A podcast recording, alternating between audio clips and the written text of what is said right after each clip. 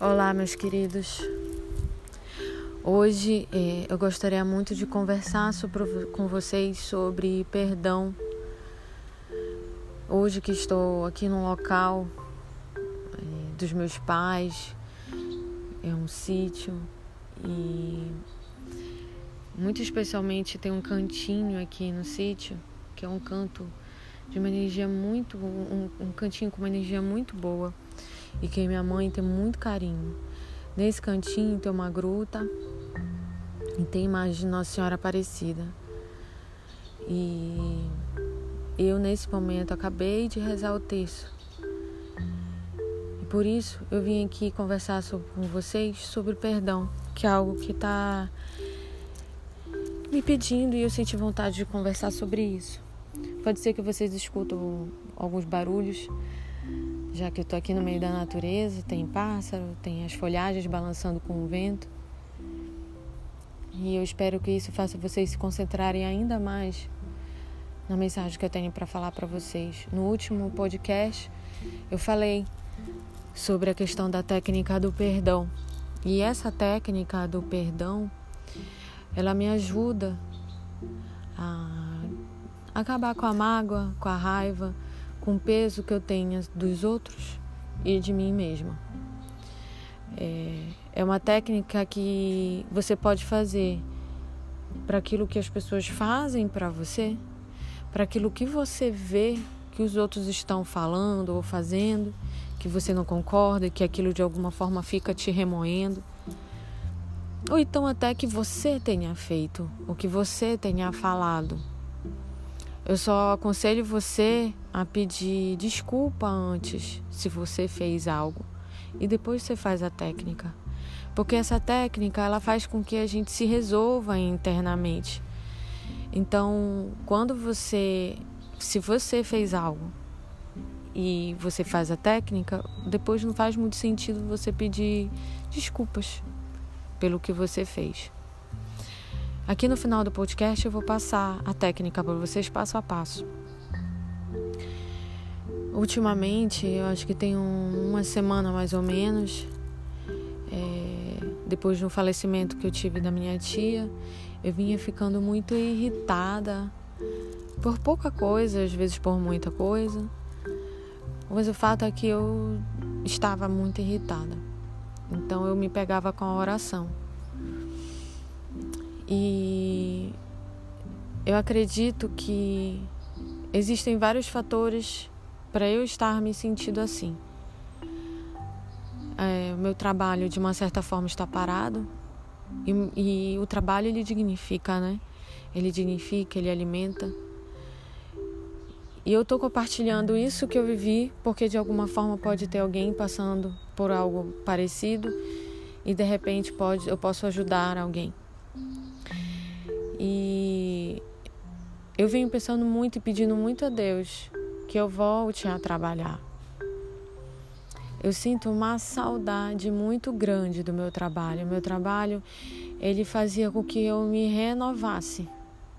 Afinal de contas, eu levava pelo menos uma vez por mês qualidade de vida e um futuro diferente para várias pessoas que faziam os cursos e os treinamentos com a gente.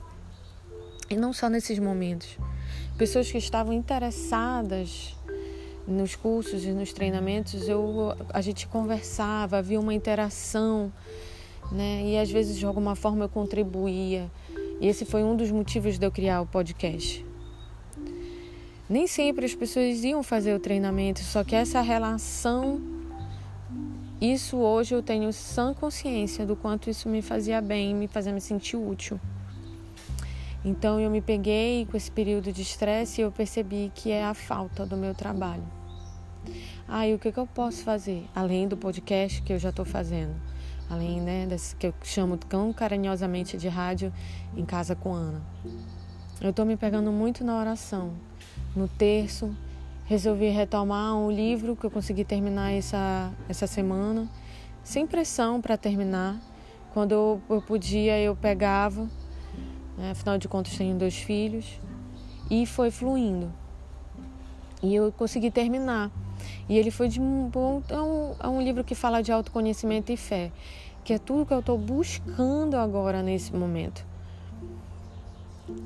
Eu acredito que é assim, que sempre quando a gente está em uma situação que a gente acha que está um pouco mais para baixo, é nessa hora que a gente tem que mostrar a nossa fé, né?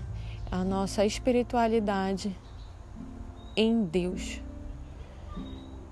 E dizer e mostrar para ele que nós estamos aqui e pedir o que a gente quer e ao mesmo tempo agradecer pelo que a gente tem e ao mesmo tempo também dizer que a gente está grato por tudo que está acontecendo e que também é no tempo dele. Tem coisas que, nos, que não estão nas nossas mãos, só que tem coisas que estão.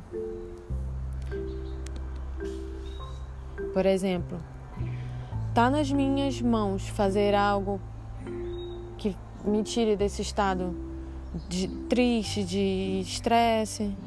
Né? A minha filhinha também adoeceu essa semana, então foi um acúmulo de coisas.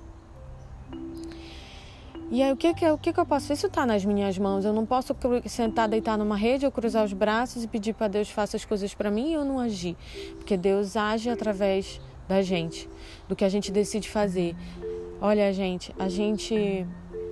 O que eu acho que é um pouco incongruente é que a gente muda o objetivo. Você quer casar e depois diz, ah, não, agora eu quero comprar uma bicicleta, né? Uma coisa não tem nada a ver com a outra. Agora, se o seu, se você quer casar e você fica mudando a estratégia, eu não vejo mal nisso. Resiliência, não é? A minha estratégia não deu certo dessa maneira, eu vou tentar de outra forma. Na verdade, nem tenta não, faz todo possível, porque quem tenta não faz, tá?